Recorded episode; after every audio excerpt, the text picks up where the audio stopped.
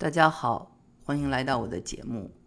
是什么让我在做了移民大实话之后，又做了一移民大实话的续集呢？我想是因为我们看到很多人花了很多的钱让孩子留学或者自己留学，有的人呢办了移民。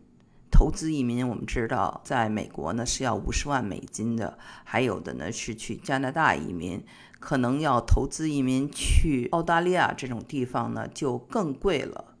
所有的人呢，他们在做这种移民呐或者留学的时候，他们可能都会有中介，比如说移民的中介，然后有这个律师，还有这个。留学的顾问教他们怎么申请等等，每一个方面大家都希望能够做得非常的好的一个准备。可是呢，最没有想到的就是到了美国以后，很多人你用钱堆起来也好，或者你认为你已经做好了充分的准备也好，仍然很大很大一部分人仍然会有抑郁、孤独，很多人就会有这种心理落差。尤其是这种抑郁啊、忧郁，在海外华人中呢是非常的普遍的。这就是期望值和现实呢是有一定的差距的。表面上看，你来美国或者来任何一个来任何一个西方的国家，你是为了寻求更好的发展，所以你在来之前都已经砸了很多钱。那么，我想呢。你其实还是应该花一些精力，花一些力气，在研究美国整个西方的它的社会、它的心理、它人与人的交往方式这些事情上，因为你每天所要面对的生活跟这种社会是分不开的，所以呢，我觉得你学会了申请学校又怎么样？你上了一个好的大学又怎么样？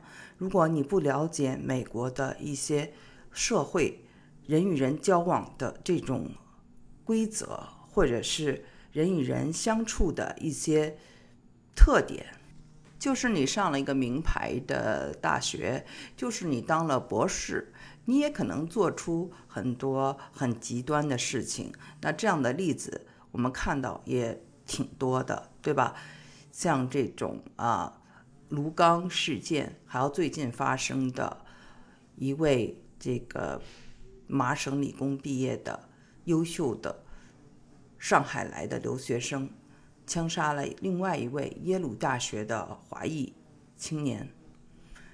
如果你在网上找这样的故事，就很多很多了。所以呢，我就感觉到人们应该花精力去了解我所。谈的这些事情，我为什么要做一百多集？因为这些话题对移民来说太重要了。确切的说，是对移民后生活的幸福指数来说太重要了。因为一代又一代，我看到了太多的移民，他们出现了同样的问题。或者同样的错误的认知，时代改变了，但是对事物的认知没有改变。我不知道这是因为啊，我们在过去的这几十年的人们，他们的教育的这种结构中出现了问题，可能比较。强调数理化、人文科学，包括社会学，包括心理学，包括人与人之间的情感，嗯，这种的呃认知呢还是比较浅显的，还是说人们很容易陷入一种固定的思维模式。在海外，你有一门手艺，一个专业可以生存，这个呢，我觉得是不够的，一定。要对这个社会进行一个全方位的了解，而且很多的认知要有一个比较激进的改变。比如说，怎么当父母，怎么当父母在中国和怎么当父母在美国是两回事儿。在美国当父母真的非常非常的不容易，尤其是当这个移民后代的父母。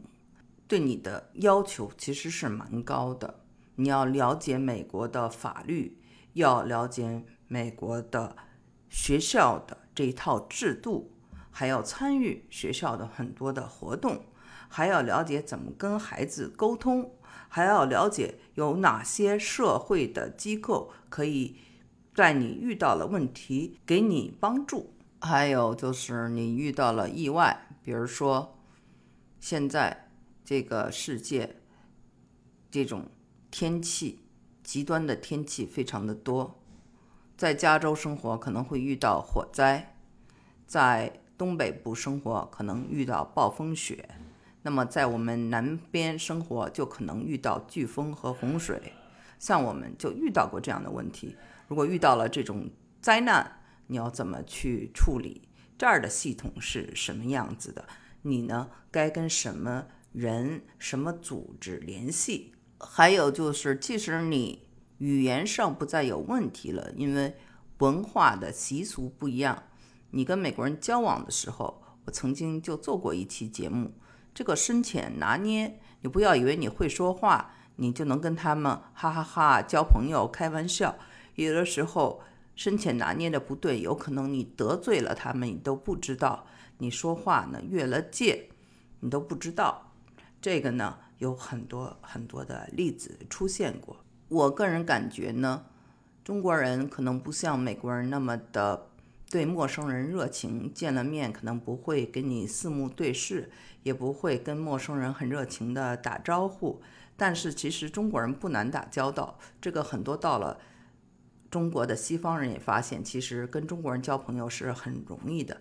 中国人有点像暖水瓶，就是外面冷，里面热。他们说西方人有点像冰箱，对吧？外面是室温，里面是冰冻的。你想和他们哥们儿哥们儿一起，你想跟他们什么可以玩笑都开，什么事儿吵了一架还能够交朋友？其实呢，并不是这样的。所以呢，这些事情，有的人生活了几十年都不知道，还有一些人呢，又经常觉得自己在美国待的久了。就喜欢跟别人指手画脚，其实呢，他在美国待久了，反而就显示了他的这个信息渠道反而窄了，他反而是没有一些新鲜的思维了。他给予你的一些他的经验有可能是错误。我跟大家举个例子哦，就是刚来美国的时候，我跟一些台湾人聊天儿。那么台湾人呢，他们有很多英文的发音是不对的，比如他们管 shopping mall 叫 shopping mall 啊，是 mall，然后呢，管这个 modem 发明发音叫做 modem，modem 啊，跟你聊天的时候，他已经来了美国可能七八年了，还是在这样发音，可能还没有感觉。但是呢，那个等新来的人跟他们聊天的时候，可能很容易就 pick up 他们的这种错误的发音。然后一直这样说下去，所以呢，前不久呢，我就回到了这个加州，发现，哎，听到一些呃老的移民在那儿聊天，还是用这样错误的发音。他们管特朗普叫 Trump，应该是 Trump。但是呢，因为他太熟视无睹了，所以呢，他对这些发音呢，并不是很敏感。像我是比较敏感的。比如说，我我一到美国，我们在中国学习的时候，管银行叫做 bank，但是我一到美国就发现大家是用 bank，而不是 go to the bank。我只是在用一些语言发音方面来举个例子。那我们所说的就不仅仅是这样的语言类的，而是在生活习惯上，在情感处理上。在人和人打交道，在参与社会等等方方面面吧，你都要重新学习。比如说，我遇到一个朋友，他呢交了一个美国男友，觉得还挺好的。但是美国男友到了他家以后，你就跟他分手了，他也不知道为什么。然后呢，你就知道是因为他给他的这个遥控器包了一个塑料皮儿，然后呢，他买了一套餐桌。